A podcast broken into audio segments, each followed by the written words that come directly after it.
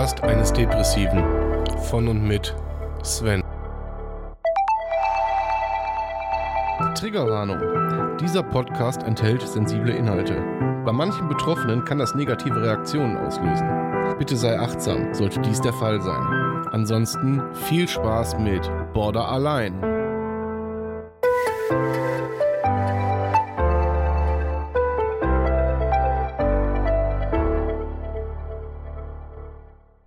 Ihr lieben Leute da draußen, herzlich willkommen bei Border Allein. Ich habe keine Ahnung, welche Folge. Ich glaube 81. Ich habe die letzten schon wieder verzettelt. Apropos verzettelt. ähm, ich habe jetzt über die ganze Zeit immer mal wieder Fragen, äh, auch Aussagen natürlich bekommen. Äh, aber vorrangig natürlich viele Fragen, die einem entweder direkt oder indirekt gestellt werden. So. Viele davon habe ich immer mal wieder zwischendurch behandelt und äh, ja, habe äh, natürlich in mittlerweile 80, 81 Folgen Border allein, ich denke mal weitestgehend, dass das ähm, meiste auch behandelt. Ja, trotzdem habe ich mir gedacht, so, ich suche mir jetzt einfach mal Fragen raus. Ich habe mir 20 Fragen rausgesucht. Ich weiß nicht, ob ich sie heute alle bearbeitet kriege. Ansonsten müssen wir einen zweiten Teil machen. Schauen wir einfach mal, wie weit wir da kommen. Ja. Ähm, ich habe mir versucht, die, wie soll ich sagen, ja, die nicht gängigen Fragen rauszusuchen. Also nicht die Fragen, die, äh, die man entweder schon tausendmal beantwortet hat, oder Fragen, ähm, ja, deren, deren Antwort eigentlich äh, auf der Hand liegt. Sondern äh, ich habe versucht, mir da Fragen, wie gesagt, rauszusuchen, äh, die jetzt vielleicht nicht ganz so häufig vorkommen. Oder die für mich am interessantesten waren. Und ja, die letzten Monate haben, hat sich da so einiges angesammelt. Natürlich wiederholen sich viele Fragen und ich versuche jetzt, oder ich hoffe, ich schaffe da so einen, so einen guten Querschnitt. Okay? So. Wir gehen her und fangen einfach mal mit Frage 1 an. Und zwar bin ich da gefragt worden, gefragt, bin ich da gefragt worden, ob ich äh, Medikamente nehme oder ob es auch ohne Medikamente geht. Ich habe seit, gute Frage jetzt, seit anderthalb Jahren, glaube ich, nehme ich Antidepressiva. Kurz zur Erklärung, für Borderline per se gibt es keine Medikamente. Und kurz zur Erklärung, nicht jeder Borderliner ist automatisch auch depressiv. Äh, ist, äh, darauf will ich jetzt auch gar nicht großartig äh, eingehen. Es ist ein großes Spektrum. So, es geht ja um mich. So. Ja, ich nehme Medikamente. Ich nehme ein Antidepressivum einmal am Tag mit 60 äh, Milligramm Dosierung. Und auf die Frage, ob es auch ohne geht, äh, kann ich jetzt, Stand jetzt, Status quo aktuell nur sagen, nee, geht nicht. Geht nicht, weil ähm, ich habe es versucht. Da gibt es auch, glaube ich, eine Folge drüber, fällt mir gerade ein. Ja. Da gibt es, glaube ich, eine Folge irgendwo drüber. Keine Ahnung. Oder was bei TikTok? Ich weiß es nicht mehr. Ist auch völlig Hupe. Äh, ich habe es versucht und das ist nach drei Tagen, als mein Spiegel dann gesunken ist, ist das ähm, ja schwer nach hinten losgegangen. Von daher habe ich da meinen Spiegel sofort wieder erhöht und seitdem auch nicht mehr versucht, äh, ihn erstmal runterzuschrauben. Damit warte ich, glaube ich, noch was. So. Ähm, die nächste Frage war, was mein schlimmster Moment war. Ich habe jetzt, ich weiß nicht, ich weiß ehrlich nicht, deswegen habe ich die Frage auch mit reingenommen, aber ich weiß gar nicht, was ich dazu sagen soll, weil ähm, gefühlt war letzte, vor, vor ein paar Tagen noch mein schlimmster Moment. Äh, und ich denke mal, die Frage ist auch darauf bezogen, der schlimmste Moment im Verlauf meiner Krankheit. Weil der schlimmste Moment in meinem Leben, ähm, ja, wo soll ich da anfangen, wo soll ich da aufhören? Da gab es natürlich prägnante äh, Ereignisse und Erlebnisse. Aber mein schlimmster Moment in der Krankheit war, glaube ich, als ich ähm, festgestellt habe, oder von mir selber aus gesagt hat, ich muss in der Klinik. Die Klinik selber war nicht mein schlimmster Moment, sondern der Auslöser dafür war, ich glaube, einer meiner schlimmsten Momente. Ähm, die Zustände per se, die sind mal, mal heftig, mal weniger heftig. Aber das ist ja auch so ein bisschen, äh, ja, man gewöhnt sich an alles so ungefähr. Wenn, wenn, ihr versteht, was ich meine. Aber wenn ich als Moment, ein, ein Auslösermoment nehmen müsste jetzt, würde ich sagen, äh, das war tatsächlich der Moment, als ich entschieden habe, und das von mir aus, ich gehe in eine Klinik. Und jeder, der mich kennt, weiß, ich gehe noch nicht mal zum Arzt. Oder sehr ungern. Die dritte Frage, ich hoffe, ich hoffe, ich beantworte die M.K. ähm, ich beantworte die so, wie sie gemeint ist. Und zwar, ob ich auch ganz neutral fühlen kann. Ich denke mal, damit ist gemeint, ob ich ja ganz normal fühlen kann, so wie jeder andere auch. Äh, sprich, wenn ich in keiner Phase bin. Die Frage ist gar nicht so leicht zu beantworten, weil so wie ich jetzt hier gerade sitze, ich wirke entspannt, ich quatsch meinen Podcast ein, bin aber eigentlich eher in, einem, in, einer, in, einer, in einer Episode, die, ja, die auf keinen Fall neutral ist, die jetzt auch nicht bedenklich ist, aber ähm, ich merke, dass viele Dinge gerade, ähm, ja, wie soll ich sagen, wieder so ein, so ein Gedankenbrei bilden und sich, ähm, ja, es ist schwer zu beschreiben. Ist, das ist wirklich schwer zu beschreiben. Als ich die Frage rausgesucht habe, habe ich mir da nicht so die Gedanken drüber gemacht, ganz ehrlich. Also ich, ich, ich versuche es zu allgemeinern, äh, zu verallgemeinern. Ja, ich denke, ich kann ganz neutral fühlen. Äh, allerdings ist das ein leider Gottes sehr geringer Prozentsatz. So würde ich es einschätzen. Die ist wirklich schwer. Ja, ich glaube, also ich kann neutral fühlen, aber ich glaube im Verhältnis, ich würde sagen, ein Drittel neutral, zwei Drittel ähm, jetzt gerade nicht relevant. Eine gute Frage, wirklich. Ja. Ich äh, gehe mal weiter.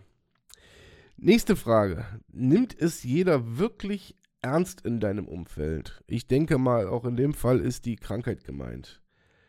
Äh, grundsätzlich ja, weil klar, die meisten in meinem Umfeld, die kennen meinen Podcast. Ich bin ja jemand, der kommuniziert ist nach außen. Und äh, jeder weiß so ungefähr, was mit mir los ist und was passiert ist und so weiter und so fort. Allerdings äh, muss ich sagen, dass es natürlich auch ähm, so Aussagen gibt, und die sind gar nicht böse gemeint, äh, wie, ähm, ja, so schlimm kann ja jetzt nicht sein. War doch gerade noch gut. Weil da einfach das Unverständnis dafür da ist oder das nicht nachempfinden können. Ja, das ist aber, ja, völlig legitim, wie ich finde. Völlig legitim.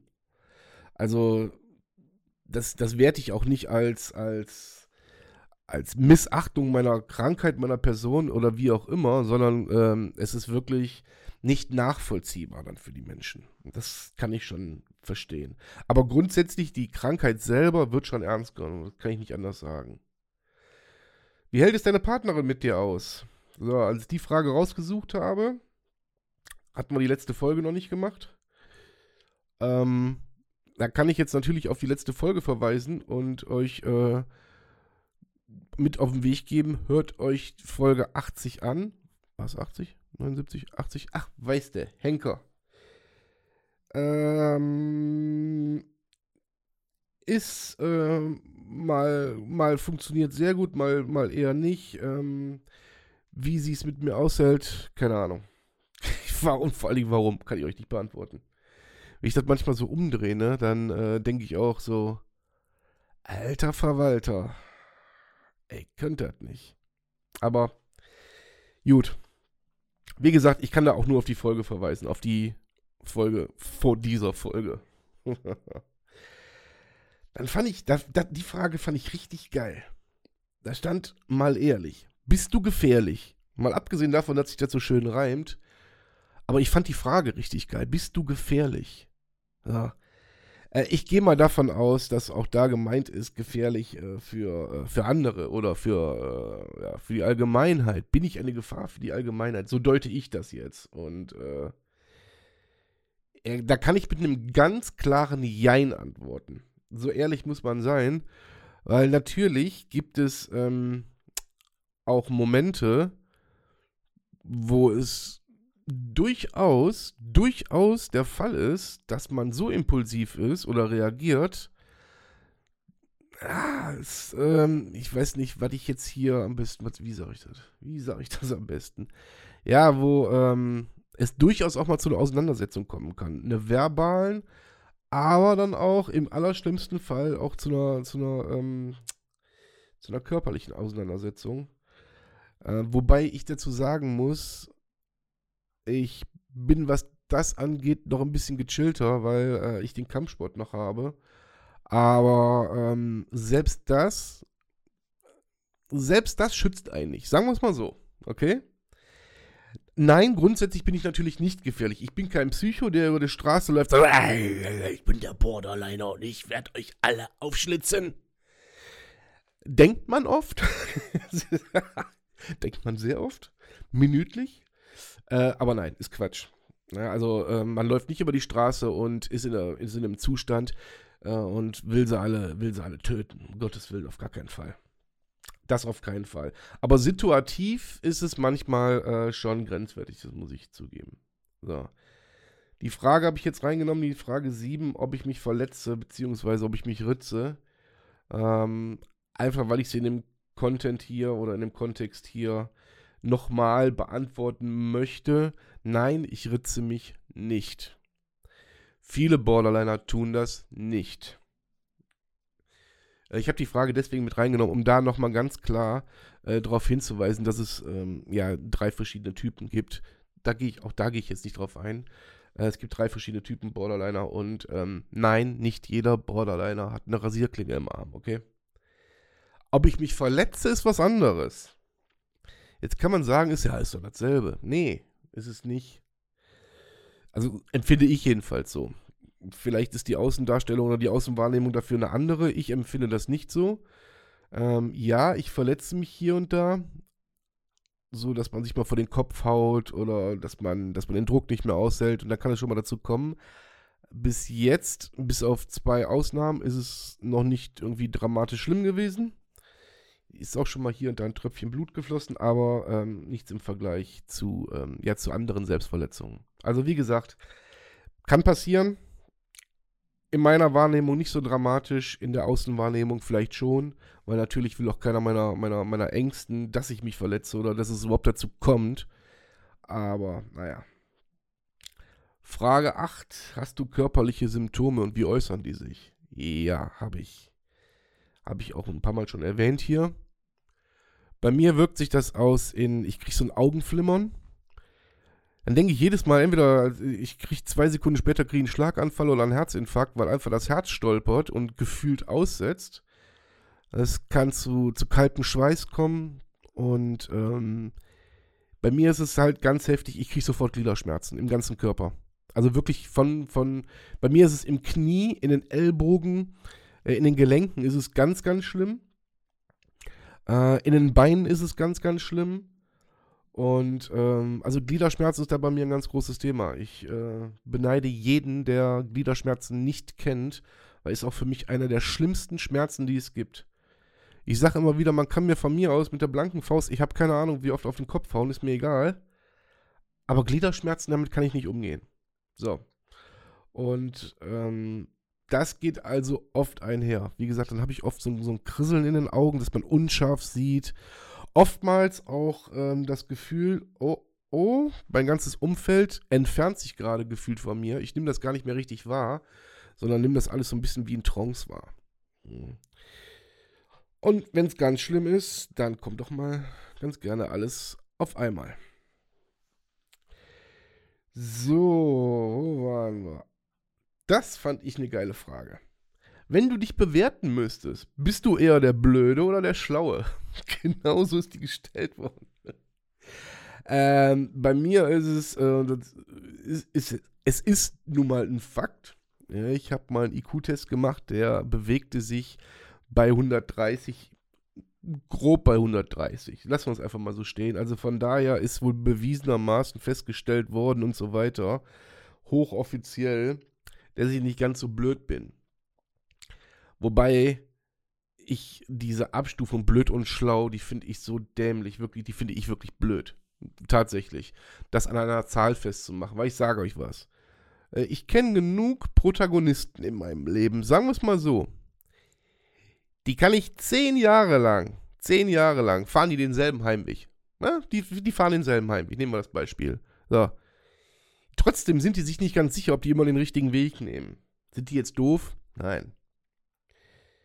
Dann wissen die vielleicht irgendwelche Fremdwörter nicht, mit denen ich schon mal ganz gerne um mich rumschmeiße. Sind die deswegen blöd? Nein. So, dafür können solche Menschen mir aber zum großen Teil was übers Leben erzählen und mir sagen, wie ich funktioniere. Die können mich lesen. Die haben, die haben Straßenschleue, die haben Lebensschleue, sage ich mal. Äh, und, und da wertet, das, das wertet alles andere wieder auf. Deswegen, so eine IQ-Zahl ist meiner Meinung nach völlig, äh, ja, völlig weit hergeholt oder völlig überzogen oder nichtssagend. Ja. Nur weil ich einen IQ von 130 habe, heißt das noch lange nicht, dass ich, äh, keine Ahnung, wie man ja oft genug mitkriegt, mit allem klarkommt. Ja, und vielleicht, weil man ein gutes äh, Allgemeinwissen hat. Ähm, das ist alles nicht an dieser Zahl festzumachen. Und für mich kommt noch ein großer Punkt dazu, ähm, was ich so mitbekommen habe die letzte Zeit oder die letzten Jahre, dass gerade die kreativen Menschen, Künstler, Sänger, ähm, Schreiber, wie auch immer, dass ausgerechnet die oft an Depressionen oder an einer, an einer psychischen Krankheit leiden ähm, oder öfter, öfter als, äh, öfter als, ist das richtig? ist auch egal. Häufiger als, äh, als nicht kreative Menschen. Weil auch da teilweise das, das Kreative äh, ja eine, eine logische Konsequenz der Krankheit ist. Hm? Also von daher, ähm, ich bewerte mich nicht als doof, ich bewerte mich aber auch nicht als schlau, um die Frage zu beantworten. So. Fand ich auch gut. Suchst du Aufmerksamkeit mit deinem Podcast? Na klar. Natürlich.